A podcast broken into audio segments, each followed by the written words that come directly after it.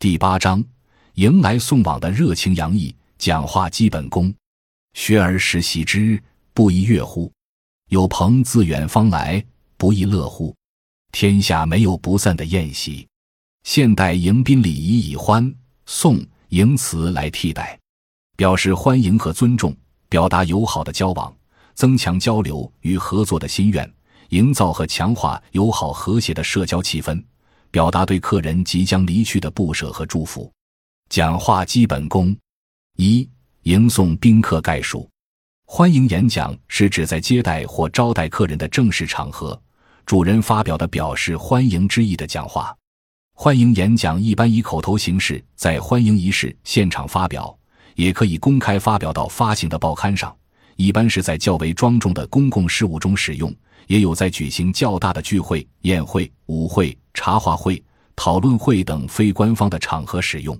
欢迎演讲具有两个特点。一欢愉性，欢迎演讲应有一种愉快的心情，言辞要语物必富有激情，表现出致辞人的真诚。只有这样，才可给客人一种宾至如归的感觉，为下一步各种活动的顺利举行打下良好的基础。二口语性，口语化是欢迎词文字上的必然要求，在遣词选语上要运用生活化的语言，既简洁又富有生活的情趣。口语化会拉近主人同来宾的亲切关系。欢送演讲是宾客离去、学生毕业、会议闭幕、客人结束访问、单位某人因工作需要调离等，都要表示热烈欢送，照例要集会举行送别仪式。欢送词是指在正式场合中主人发表的表示送别客人的致辞，因此欢送演讲应热情、真挚，以勉励为主。欢送演讲的特点主要有以下几点：第一，注重礼貌。中国是个礼仪之邦，欢送词是出于礼仪的需要而使用的，所以语言要讲究礼貌，称呼要全称、尊称，姓名前要叫上亲切的修辞性词语或头衔，以表示礼貌和尊敬。第二，感情真挚。欢送词的感情色彩应该尽量浓厚，应该洋溢着由衷的、自然的情感。致辞中应尽量不卖弄客套，应表达真情实感。第三，篇幅短小。由于欢送仪式一般比较简短，所以欢送词篇幅应该相对短小。第四，语言生动明快，口语化。欢送词要表达真挚、热烈和亲切的感情，语言要求生动明快。由于欢送词的应用场合并非十分严肃。因此，要求语言口语化。欢送演讲的作用，简而言之是通过致欢送词，让宾客感觉到自己受到了热情礼遇，从中感受到主人的真诚，更好的促进双方的感情，增进双方的友谊和团结，增强活动效果。欢送演讲要有一定的针对性，如果是以集体名义欢送的，要从公事出发，多谈一些情感，要有实质内容。既有礼节形式，又有事务内容，要态度严谨，感情真挚，表现依依惜别之情。要注意原则性和灵活性相结合，表现今后继续交流与合作的强烈愿望。具体讲述感人至深的典型事例，增强送别对象的同感。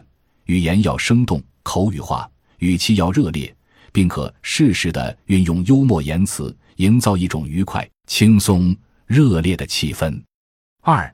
迎送宾客讲话的写作方法及写作技巧：一、欢迎讲话是对宾客的到来表示热烈欢迎，它作为一种致辞，有它独特的方式。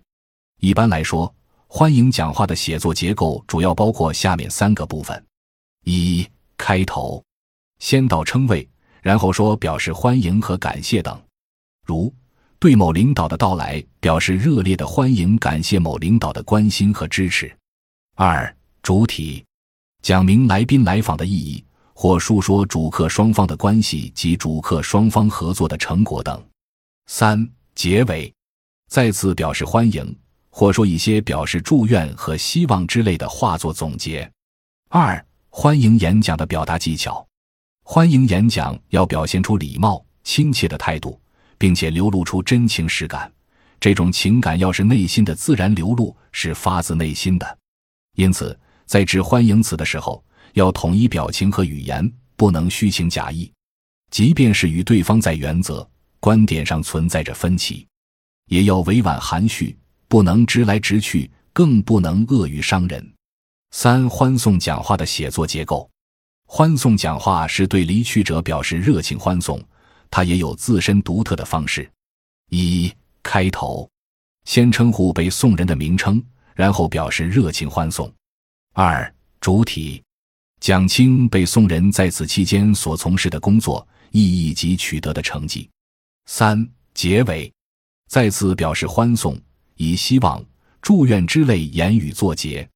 四、欢送讲话的表达技巧：一、欢送词要简短明快，不能言语拖沓、篇幅冗长。